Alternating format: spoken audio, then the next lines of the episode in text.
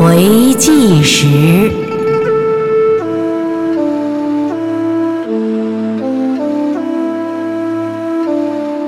文成公主计时。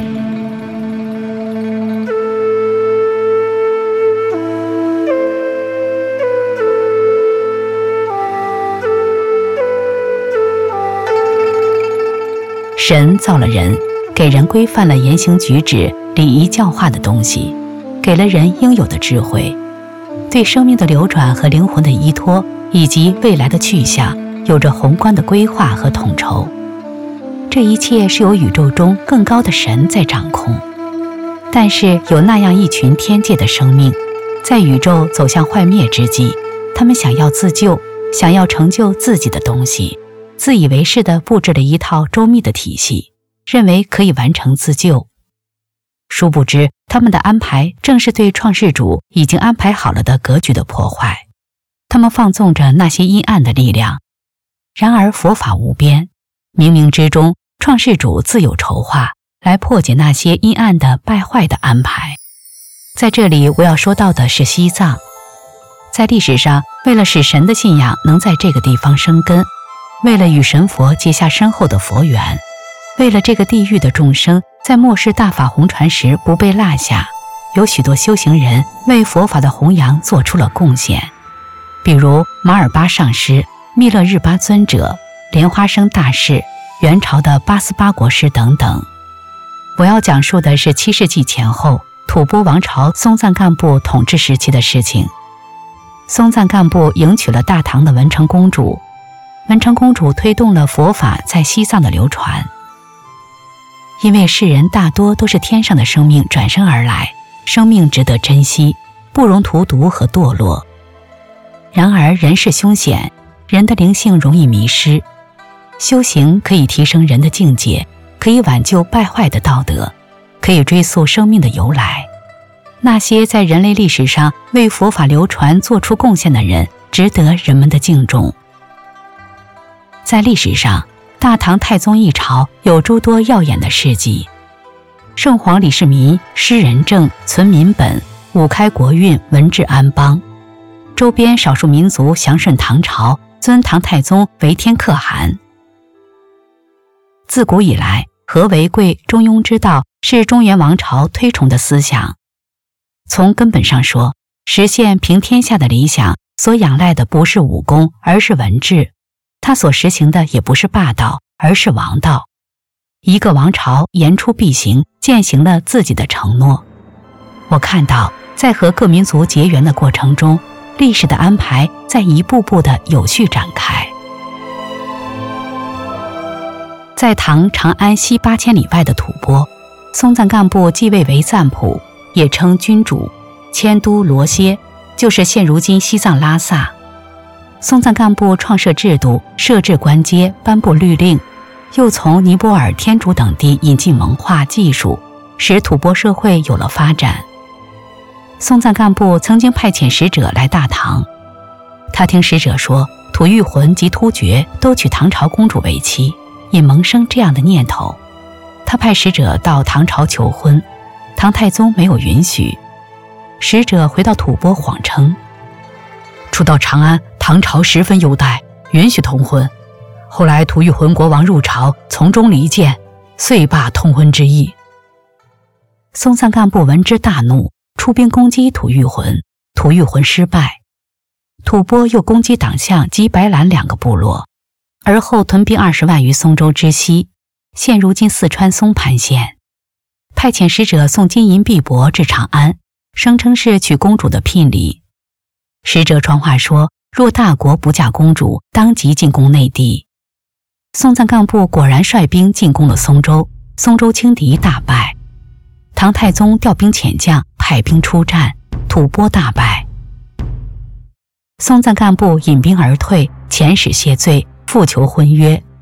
唐太宗答应了通婚的要求。公元六百四十年，松赞干布派遣大相陆东赞来朝。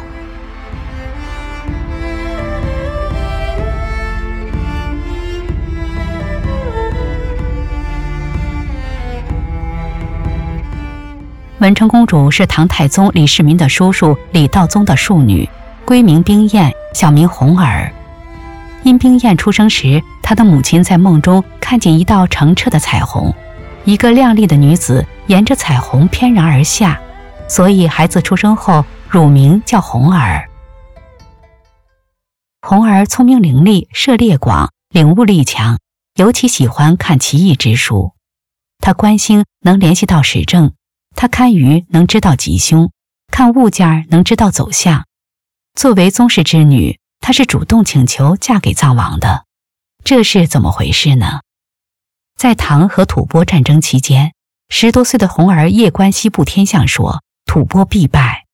当时管家觉得这是无稽之谈，直到战争消息传来，大家才信服。原来吐蕃使者还没有到长安。红儿就看见有红线从西面而来，拴住了自己的脚踝。他悄悄为自己排上一卦，卜相为红鸾星动，欲嫁西土君王。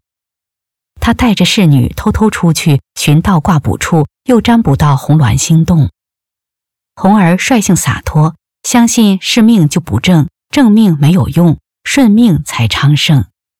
所以在吐蕃使者到长安后，皇室公主都不愿远嫁异域。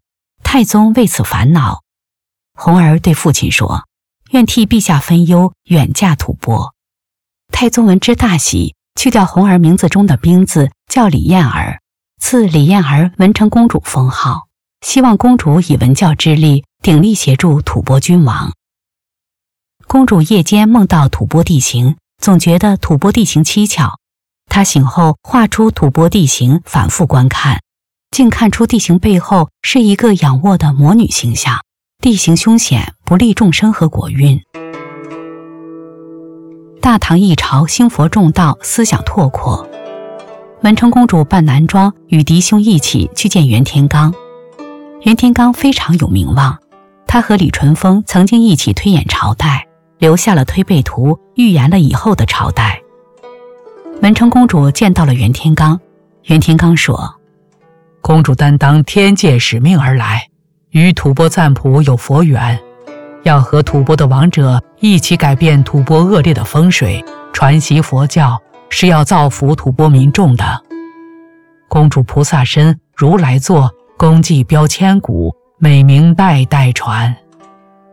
袁天罡后来赠文成公主一个如意囊，里面装有守护符，此符得袁家功力者多重加持。被公主随身携带，被嘱咐不得打开。文成公主笃信佛教，寺院的老僧也曾点化她，登西土广传佛缘，建佛寺，守护不弃。公主明白了自己的使命，不却命，勇于承担。太宗李世民带百官送文成公主出长安城，对公主殷殷嘱托。此去吐蕃，任重道远，当修两国之好，弘扬天朝人文，教化异族，勿以个人得失为虑，助教吐蕃理化，心存天朝威仪。文成公主允诺。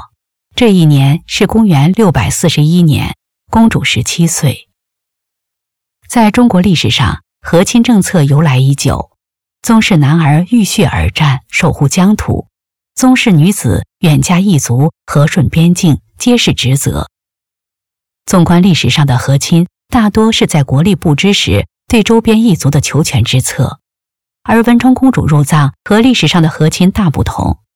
当时唐朝国势强盛，而吐蕃也是蓬勃之政权。唐朝在战胜吐蕃以后，答应吐蕃的求婚，奠定了唐蕃友好往来的基础。文成公主进藏时，队伍非常庞大，唐太宗的陪嫁十分丰厚，有释迦牟尼金身像、珍宝、金玉书橱、三百六十卷佛经、各种金玉饰物，又有多种食物、各种花纹图案的锦缎垫被、卜筮经典三百种、识别善恶的名鉴、营造与功绩著作、治病药方、医学论著和医疗器械等，还携带各种谷物和种子。文成公主带着大批卫队、侍女、工匠、艺人，从长安西行，经几个月的艰苦跋涉，经甘肃到青海，过日月山，经大河坝，到达青海境内黄河发源地河源，现如今青海兴海县一带。松赞干布率领侍从和卫队从拉萨前往白海等待，然后再到河源迎接。文成公主在河源与等待已久的吐蕃王相见。松赞干布被文成公主的端庄高雅所折服。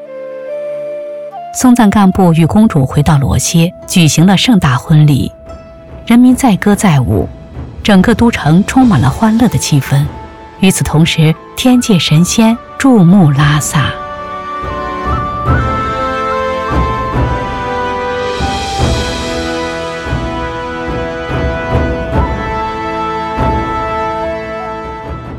松赞干布执政前，吐蕃只有一种宗教，名为本教，存在上千年了，专做祈福、攘灾、求雨、占卜、咒术等法。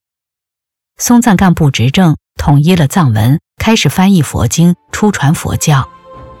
松赞干布派人到印度和尼泊尔交界处，请来了观音像，此像现仍供在布达拉宫，作为供养修佛的对象。后来，松赞干布迎娶尼泊尔尺尊公主，公主带来了释迦牟尼像、弥勒像、不动佛像等。不动佛像现供在惹摩切寺，弥勒像等现供在大昭寺。